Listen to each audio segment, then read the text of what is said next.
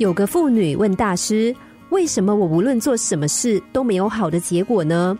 大师回答说：“因为你从不布施。”妇女问：“我要怎么布施啊？我一贫如洗，什么都没有。”大师说：“你拥有三种东西，只是你不愿意布施。”妇女听了很不服气，追问：“您倒是说说看，我拥有什么？”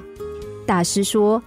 你可以给别人好脸色，那是言师；你可以多替别人设想，那是心师；你还可以以行动帮助别人，那是身师。这些东西，你敢说你没有吗？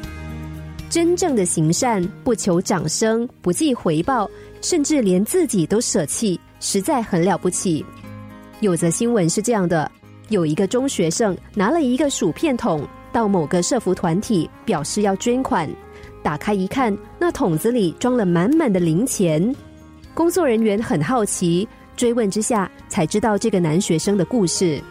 他自幼和祖母相依为命，生活非常的穷困，有长达七年的时光都是寄住在别人家里的，连一张床铺都没有，只能够天天在地上的草席睡觉。因为名列低收入户，常常有社服团体送来物资。